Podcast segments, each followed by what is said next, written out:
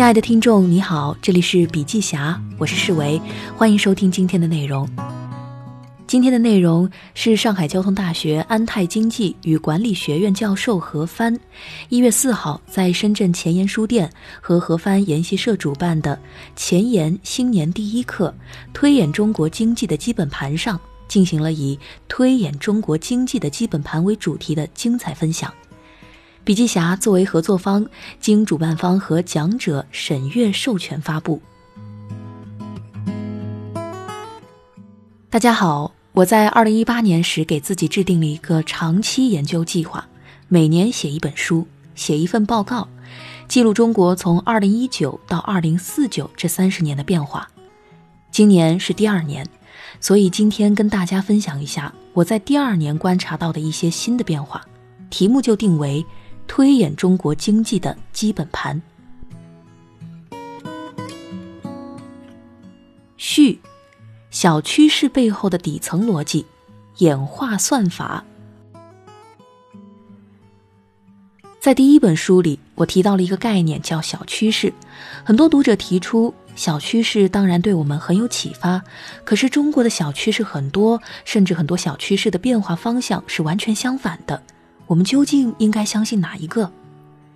其实这个问题也困惑了我很长时间。我思考了一年后发现。从小趋势再往后去看，它背后的底层逻辑应该是演化算法。什么意思呢？小趋势其实就像基因发生突变一样，没有方向性，但最后能够成功存活下来的基因突变，一定符合生物演化中的物竞天择、适者生存。我把它叫做演化算法。对于这个命名，是我和生物学者王立明教授咨询过后最终定下来的。他还告诉我，演化算法是地球上唯一靠谱的成功学。为什么呢？在地球上生物演化四十一亿年的过程中，曾经存在过的生物百分之九十九点九以上已经灭绝了，所以包括我们人类在内的仍然活在这个地球上的物种，都可以称为成功者。在这四十一亿年漫长的生命演化的过程当中，我们把能够试的各种成功经验和失败教训全都已经试过了。所以按道理来说，任何一个复杂体的底层逻辑一定是演化算法。我们的经济是一个复杂系统，我们的社会是一个复杂系统，中国整个市场经济也是一个复杂系统。因而，中国经济天然底层逻辑也应该是演化算法。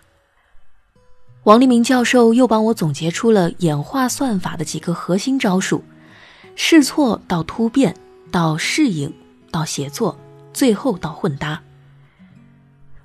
我今天重点为大家讲三个演化算法的核心招数，分别是突变、适应和混搭，希望能为大家带来一些启发。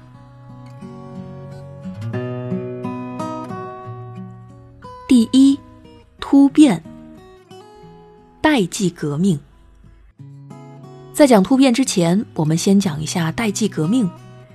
现在的年轻人，他们的很多想法跟上一代人的想法非常不一样，因此我今年做了一个很奇幻的事情，进入一个年轻人的小部落——饭圈，就是粉丝们因为偶像而聚集，从而组成的一个圈子。我们为什么要去调研饭圈呢？去年有一个非常火爆的话题是九九六 ICU，很多互联网公司的码农程序员抱怨从早九点工作到晚九点，一周工作六天，到最后干脆直接拉到 ICU 算了。听到这些抱怨，你对年轻一代会有什么样的感受呢？你可能会觉得年轻人现在不愿意长时间加班，非常讨厌课程制和 KPI 考核，也特别讨厌上夜班。对此，我问过很多管理者，现在招工人好招不好招？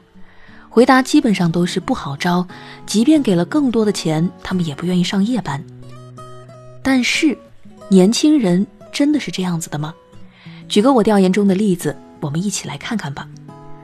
饭圈案例一：去年有个当红的艺人叫杨超越，他的粉丝跟其他粉丝有点不一样，宅男居多。所以杨超越的粉丝会上会有一群青涩的大男孩，像军训一样的喊：“杨超越，杨超越，并且他的粉丝里有很多都是码农、程序员，他们搞了一个很硬核的杨超越编程大赛，包括三百多个五花八门的项目，有做区块链的，有做大数据的，有做游戏的，最后选出七十多个产品，最后的最后又评出来前十。为什么这个东西很有意思呢？熟悉饭圈的人一定知道。饭圈里面有严格的课程制，有全国粉丝会员、地方粉丝，有各种不同的团队，也有严格的 KPI 考核。比如，当饭圈里的人说我们要给明星打 call，送到排行榜上第一名时，圈里的每个人要干什么都规定的非常明确，这些饭圈都是要加班的，并且是夜班。为什么加夜班这个事情在大公司，即便给奖金发股权，大家也不愿意干；而在饭圈里，杨超越没让他们干，他们却都主动去干，还干得不亦乐乎呢？这说明一定是我们对年轻人的理解有误。我们过去认为年轻人变得更懒了，其实并不是的，而是年轻人关心的问题与原来一代人所关心的问题不一样了。如果你忽略了这种代际变化，就会有很多东西让你觉得特别难理解。饭圈案例二：去年发生一件很魔幻的事情，很多饭圈女孩开始站起来力挺阿忠哥哥，宣传部门觉得很开心，说爱国主义教育终于开花结果了。事实却并非如此，饭圈女孩在力挺阿忠哥哥时用的语言和我们传统爱国主义教育所用的语言完全不一样的。我们的语言是。祖国母亲，我爱你。饭圈女孩用的语言是：阿忠哥哥是一个死直男，阿忠哥哥连宣发都不会做，哥哥只有我们。他们理解的阿忠哥哥是一个曼斯男，是漫画书撕开后从漫画里走出来的美男子。当你看到这一点的时候，就会发现，年轻人的很多想法跟老一代人的想法有着非常大的区别。我们没有办法再用原来那一代人的想法去理解年轻人。还是拿饭圈来说，从字面上来讲，不就是偶像与粉丝吗？谁都年轻过，我们也曾当过粉丝啊。但是我们之所以喜欢他，是因为他坚持了自己的风格。原来偶像的能力在于歌唱的好，舞跳的好，是实力派，靠实力圈粉。现在的偶像呢，圈粉完全取决于你和粉丝的互动能力。互动能力强，圈粉能力就强；反之就弱。我们今年采访饭圈女孩时，很多饭圈女孩很自豪地告诉我们：“我们有什么想法，偶像马上就会回应。”你哪里知道呢？就在我们圈里面看啊！你怎么知道他在你的圈里看的？很简单啊。我们前天在圈里讨论这个哥们儿现在长胖了，过不了两天，他在微博里就会发一张在健身房撸铁的照片。我们在群里讨论这次他的头发黄的真难看，过不了两天再出来时头发颜色就换了。那么，阿忠哥哥有没有做好准备？如何才能够圈粉呢？在网络时代里，有一些很奇怪的规则，从路人转粉一瞬间。从粉转黑也是一瞬间，所以你必须学会跟年轻人沟通和交流，才能够打动他们。我们这一代人其实是祖国的打工仔，我们对祖国也没有什么太高的要求，祖国给我们一个打工的机会，我们老老实实的打工赚钱，养家糊口就感觉很不错了。年轻人不一样，他们认为自己是祖国的投资人，为什么？因为现在粉丝认为我的偶像之所以红，不是因为他的水平高，而是因为我他才红，在饭圈叫养成。如果我的偶像不争气，马上就换下一个偶像了。从打工仔到投资人，这个心态的变化是很大的。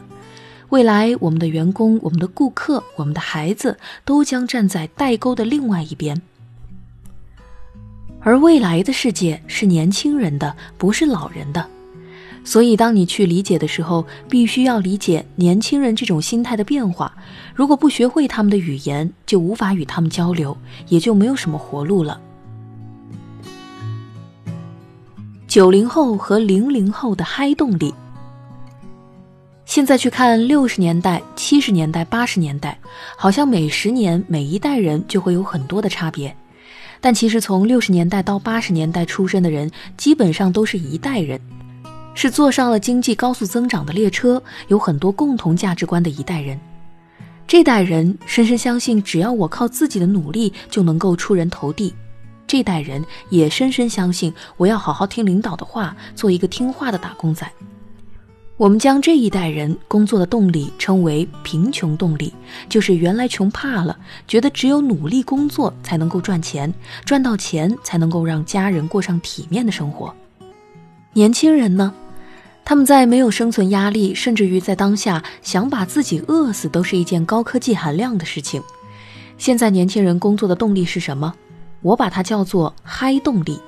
现在年轻人去找工作时，他不像上一代人一样那么关心工资的高低，他更关心的是这个工作好不好玩，嗨不嗨。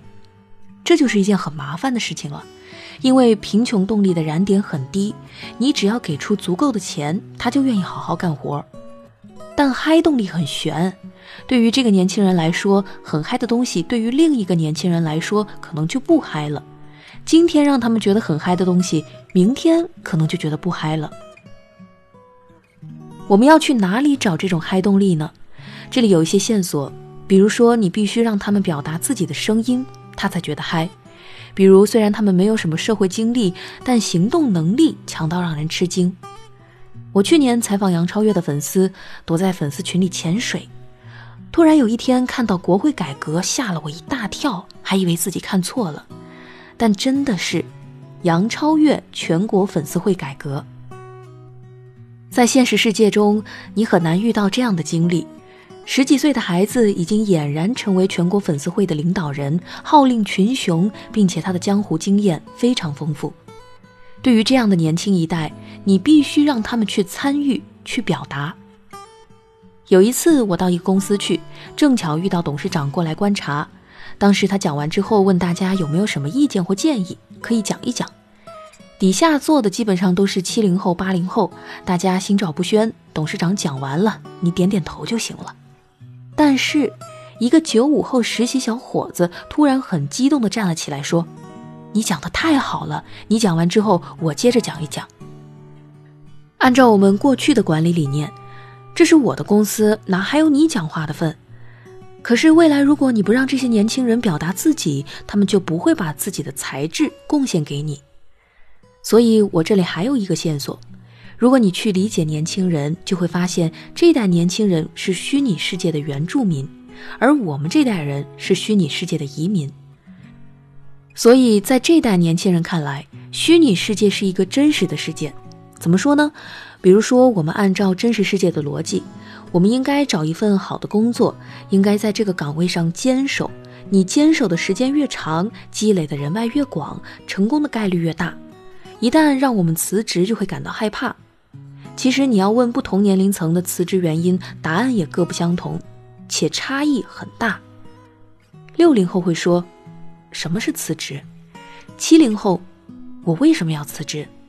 八零后：“给我钱更多，我就辞职。”九零后，领导骂我我就辞职；九五后，感觉不开心我就辞职；零零后，领导不听话我就辞职。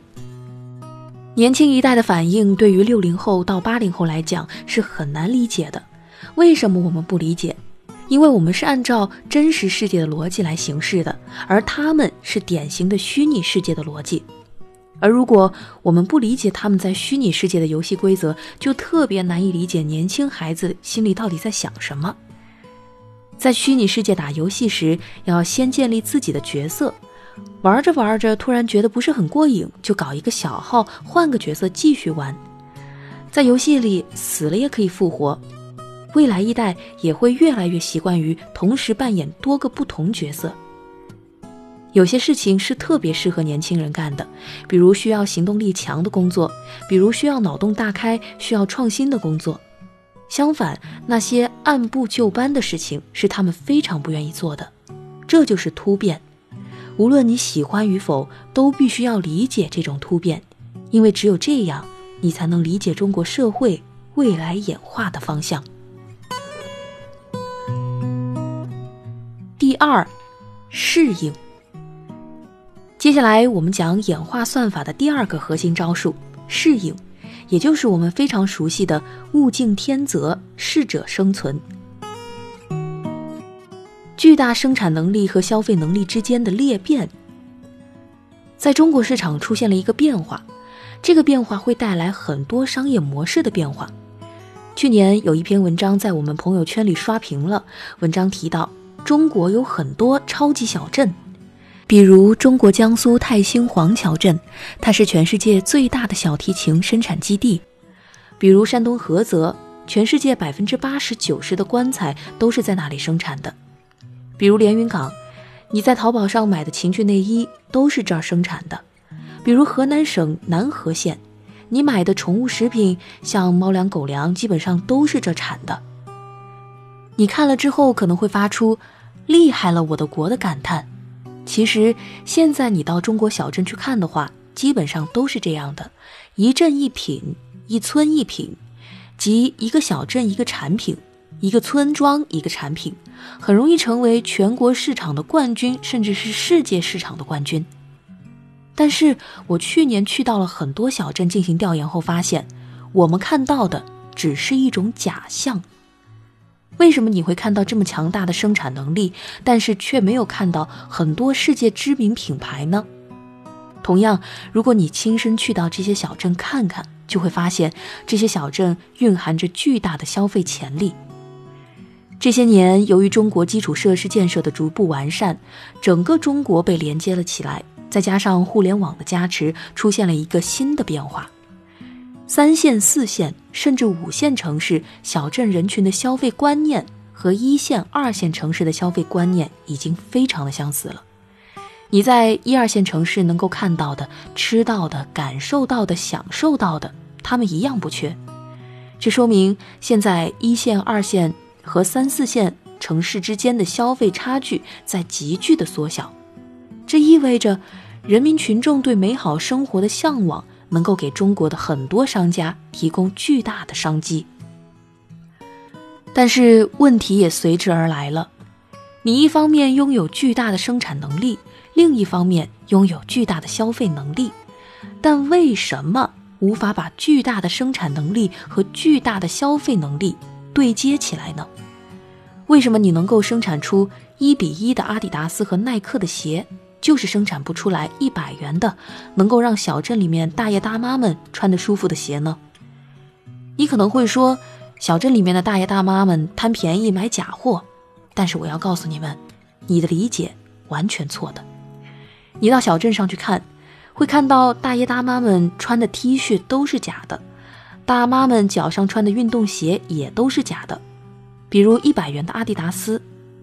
但是你问大妈为什么买这个鞋时，会发现大妈根本就不知道这是假货。也就是说，你这个产品，你这个牌子叫阿迪达斯还是叫阿迪屌丝，对大妈来说无所谓，因为她没有听说过。那她为什么要买？因为价格便宜，式样好看，并且穿起来很舒服。如今，人民群众已经不满足于消费不到六十分的不及格产品了，他们强烈要求消费能达到八十分的产品。他们内心里想的是：我都已经准备好要消费八十分的产品了，我也已经把手机拿出来准备扫码付款了，你却给我提供这样的产品。为什么我们在生产和消费之间出现了这么一个巨大的问题？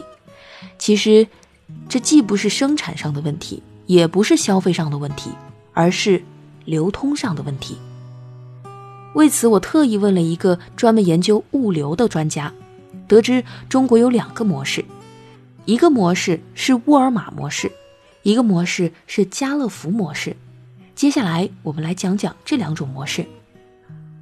沃尔玛模式是指沃尔玛最早来的时候，不是为了在中国卖货，而是为了在中国买货，然后卖到国外去。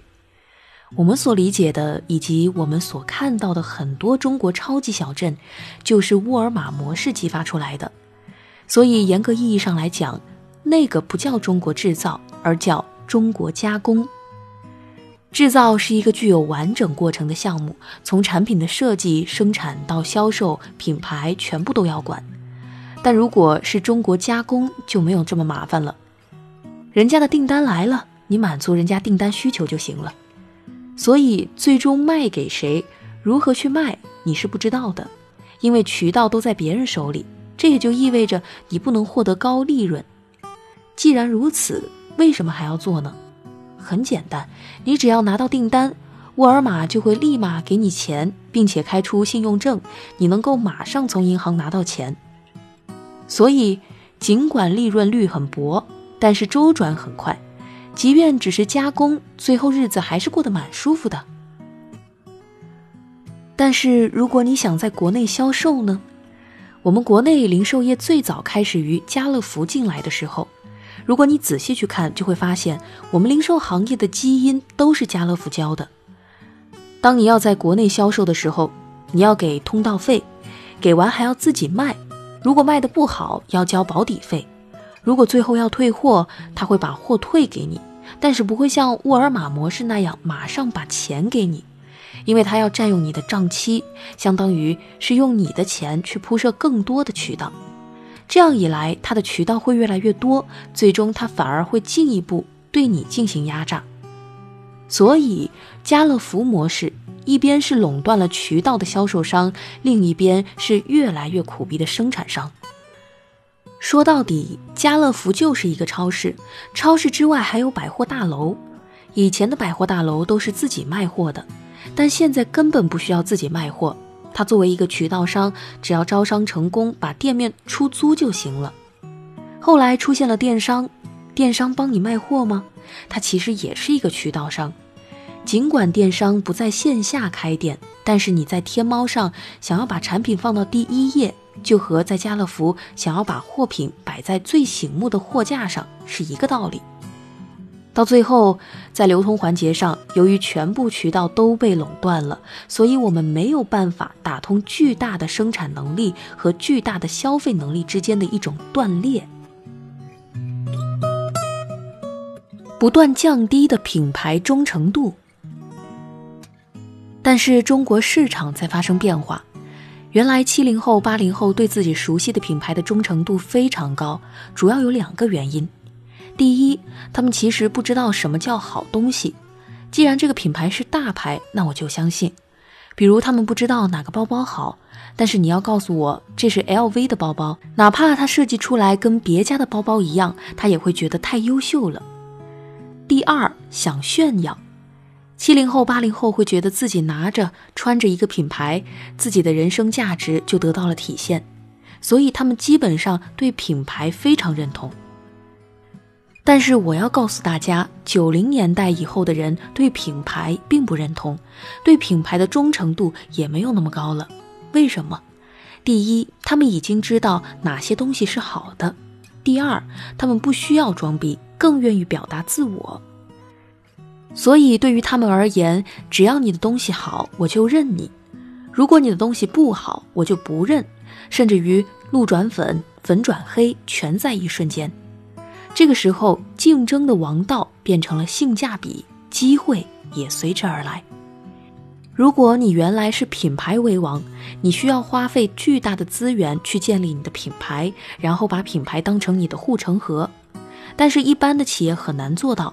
一个生产商哪有那么多钱去构建品牌呢？我们到莆田调查，问一个莆田造鞋的企业老板：鞋子能造的跟阿迪达斯、耐克一样，为什么你不建立自己的品牌呢？他掰着手指跟我说：“原来有人这么干过，但是所有做品牌的人都死掉了，所以自己也不敢干了。”我们现在看未来的趋势是性价比变得越来越重要。只要你对消费者的理解比别人更精准，你就可以能够打一个翻身仗。现在国际品牌在中国的价值溢价正在迅速的缩小。首先出现的变化是在手机市场上，原来大家买诺基亚、爱立信、苹果，并且觉得有一个苹果手机很了不起。但是现在，如果我拿一个华为手机，你拿一个苹果手机，问到底谁了不起，还真不好说。现在的年轻人在用 OPPO、vivo、小米，他们不觉得这些东西是次品，反而觉得这才是好的。同样是小家电，为什么小米的产品越来越受欢迎？因为价格便宜又好用，颜值还比较高。综合来说，这是性价比的问题。苟且红利。这种变化其实可以看到很多，比如服装领域，现在国外大牌不好卖了，反倒是那些自己设计的服装会很好卖，因为年轻人有不同的需求，有的要求表达自己很酷，有的要求表达自己很宅，有的要表现自己很狂野、很叛逆。这时，你只要找到他们的需求点，然后满足他们的需求，并能够获得他们的喜爱与认可，这时候。真正的红利是什么？苟且红利。当别人还在苟且的时候，就是我们的红利机会。就像我们熟悉的“物竞天择，适者生存”，并不是说你要变得最优秀才能够生存，而是更适合的人才能够生存。所以，当别人苟且的时候，你比别人认真一点，你就能够很快消灭掉无数个苟且者，获得这份苟且红利。为什么会发生这个变化呢？我们再回到演化算法，这也是王立明教授教我的。他说，生物界其实有两种生存策略，一种叫 K 策略，一种叫 R 策略。什么叫 K 策略呢？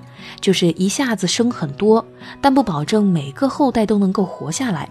至于能不能够活下来，完全靠自己的运气和本事，比如蝗虫。而策略是什么呢？就是我生的少，但是我会精养，保证每个后代都能够有后代。最典型的就是我们人类。那这两种策略哪种更好呢？其实并没有优劣之分，它完全取决于环境。所以大家一定要记住，策略其实就是对环境的反应。如果你所在地的气候条件变化非常快，你不知道明天是刮风还是下雨，是干旱还是水涝，生物物种的密度也没有那么高，这种时候最适合的策略就是 K 策略，先生下来再说。但是如果你所在地的气候条件变得更加稳定，而这时候整个生物种群的密度已经足够高，竞争足够激烈，最适应的策略是 R 策略。环境也会开始奖励那些信奉长期主义、把一件事情做到底的这部分物种。过去中国企业信奉的是唯快不破，这是典型的 R 策略，因为市场变化太快了，市场空间太多了。如果我不赶紧占领，可能这块市场就给别人占了。现在中国经济基本上进入一个慢速增长的阶段。每个市场的竞争越来越充分，越来越激烈。从长远来看，企业如果不从 K 策略调整到 R 策略，将会输得很惨。说白了，R 策略就是用心把一件事情做到极致。去年，得到为薛兆丰老师设计了一场新书发布会。一般的新书发布会，无非是找一个场地，找几个嘉宾，拍几张照片就完了。但得到比较变态。生生把一个菜市场重新改造了一番，连招牌都换了，并且是永久性的招牌。现在去看还能找得到。本来完全没有必要做到这么极致，但为什么要这么去做呢？因为市场环境变了之后，现在市场奖励的不是那些跑得快的人，而是那些能够比别人认真的人。这里的认真在于你必须内心里面有信仰，也是苟且的反义词。所以，并不是说要获得苟且红利就要更认真，也不是所有的认真到最后都能获得苟且红利。因此，想要获得苟且红利，你就必须要做有信仰的人，要真的相信未来这个时代会变得更好，真的相信自己有创造力，也要真的相信你的消费者在未来会给你提供更多的机会。国潮的出现，如果你不理解从品牌变到性价比这个变化，就很难理解为什么现在会出现国潮。当现在的小孩子长大之后，他们对中国的认同感与我们这代人对中国的认同感会有很大的差别。八五年左右出生的人最大的感受是物质上的震撼，比如那里居然有个叫做超市的地方，里面东西非常的多。等到我们出去的时候，中国也有超市了，所以不会有物质上的震撼。但是我们会感受到，人家的基础设施比我们做得好，人家的楼比我们盖得高，人家的文化水平也比我们高。现在你要去问出国的年轻人，美国怎么样？得到的答案经常就是，美国就是一个农村，哪有深圳、北京、上海好啊？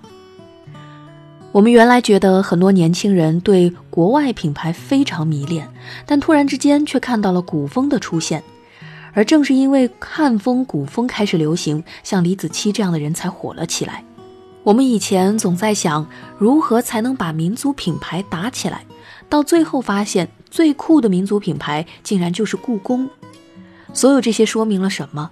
说明市场已经给你提供了很多机会，就看你能不能够去理解这些机会，然后抓住这些机会。如果你相信在全世界范围内，未来变化最大、最辽阔的市场是中国；如果你发现自己在做一件很了不起的事情，而且这件事情只有你才能够做，那你还会去造假鞋吗？如果你能够做出这么牛逼的鞋，却不能贴上我的标签，而是要去贴上阿迪达斯的标签，你的心里会好受吗？如果你真的相信你的用户，认为中国不是消费下沉，如果你能够发自内心的去尊重他们，相信他们，那你的商业模式，你的很多做法肯定和很多苟且者不一样。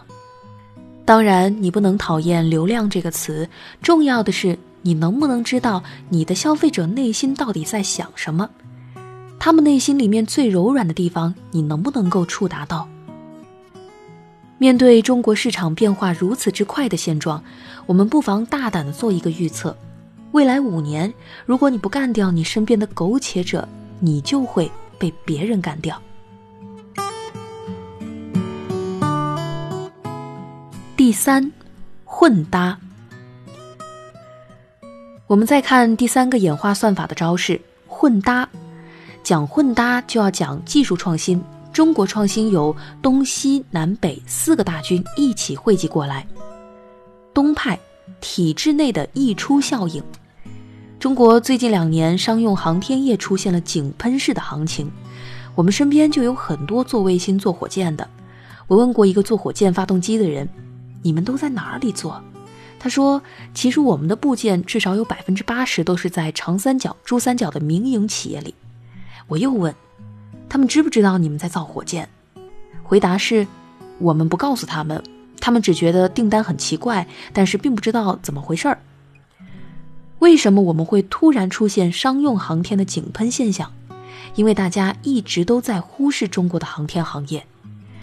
其实，中国的航天是一个很独特的行业，它跟任何其他行业都不一样。别的行业。我们只需要花钱就能够解决，但航天如何买得到？并且中国航天从头到尾都是自己创造出来的，因为这个是个很冷门的行业，很少有人关注。中国的航天业最早的时候是学苏联的，一直到一九五五年钱学森冲破重重阻力回国之后，我们才开始自己做。这里又出现了一个变化。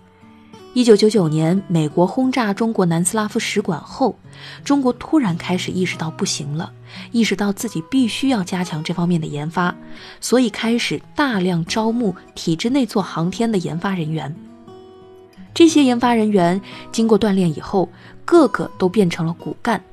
现在政策有了松动，这些人很多都从体制内到体制外。我们原来认为体制内和体制外好像中间隔了一堵墙。现在去看，体制内和体制外就像两条河，中间垫块砖头，很快就过去了。正是由于体制内和体制外之间的互动，你在体制内有很多锻炼的机会，到了体制外发展的空间会更大。从这一点上讲，体制外会倒逼体制内出现很多变化。所以现在要是有人问，如果美国真的要卡住中国的脖子，中国能不能够发展？至少航天行业给我们的答案是发展肯定没有问题，这是东派的力量。慢慢的，一直到最后，我们会积累出来从体制内溢出的东派。西派，从国外引进技术，并融入自己的血液中。去年我们调研中国造大飞机的项目，这个项目把能踩的地雷全部都踩了。最早时候我们搞自主研发，搞自力更生，搞陨石，但总体来说不是很成功。完全靠自力更生去做航空业是很艰难的事情。后来我们一百八十度转变，开始和麦道公司合作，用麦道的技术。然后麦道指导我们，我们去做加工，不过最后也不成功，因为你完全用别人的技术，没有自己的平台，最终就无法把它们生产出来。所以我们现在开发大飞机项目时，是自己掌握开发平台，然后利用一个合作机制去推进。这是因为飞机这样的行业不可能每个螺丝钉都自己造，飞机行业一定是对外开放的。在整个行业链条里，如果你是 number one，我就用你的，但是我一定要保证第二名、第三名作为备胎的存在，这时候我才能够开放一个平台，把别人的东西为我所用。南派将已存在的东西全新呈现。我们再看看南派，南派最多的例子是在深圳。我们去年去参观了深圳专门做机器人的优必选，他做的机器人很有意思，人形机器人，就和我们在科幻电影里面看到机器人一样，身手敏捷。在调研时发现了一个很有意思的现象，他们请了一个日本机器人科学家高桥来做公司的首席科学家。这件事情越琢磨越有意思。我们知道日本是一个机器人大国。